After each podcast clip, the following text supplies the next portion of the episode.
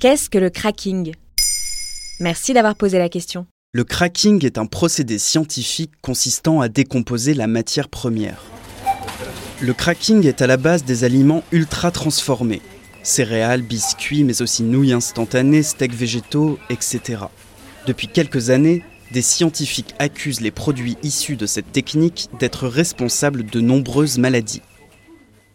Initialement, on parle de cracking pour le pétrole. C'est un procédé qui permet de décomposer et recomposer les molécules pour produire des hydrocarbures plus légers, comme l'essence. Je vois. Si les voitures roulent grâce au cracking, pourquoi pas les êtres humains? C'est ça. Les industriels ont importé les procédés du cracking dans l'alimentation. Tels des réservoirs d'essence, nos estomacs sont les réceptacles de nombreux produits ultra transformés. Hmm.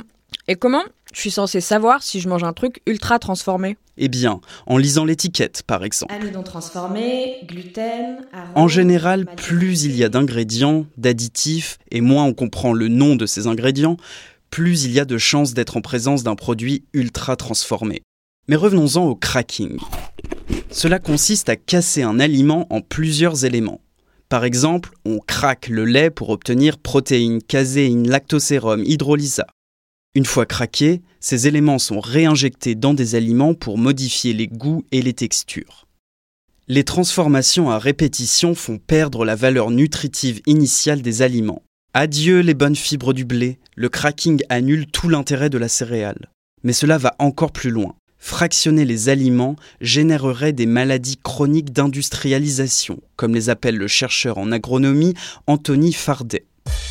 Donc si vous voulez, ce cocktail, lorsqu'il constitue la base de l'alimentation, crée le lit pour euh, des dérégulations métaboliques, diabète de type 2, obésité, et ensuite ces deux dérégulations métaboliques sont un entonnoir vers des maladies plus graves comme les maladies cardiovasculaires et aussi certains cancers. En France, pour l'année 2010, on estime que 200 000 décès seraient liés directement ou indirectement à une mauvaise alimentation. Avec l'augmentation de ces maladies, on vit de plus en plus longtemps, mais en plus mauvaise santé. Et il semblerait que le cracking et les aliments ultra transformés ne soient pas totalement innocents. Voilà ce qu'est le cracking. Maintenant, vous savez. En moins de 3 minutes, nous répondons à votre question. Que voulez-vous savoir? Posez vos questions en commentaire sur toutes les plateformes audio.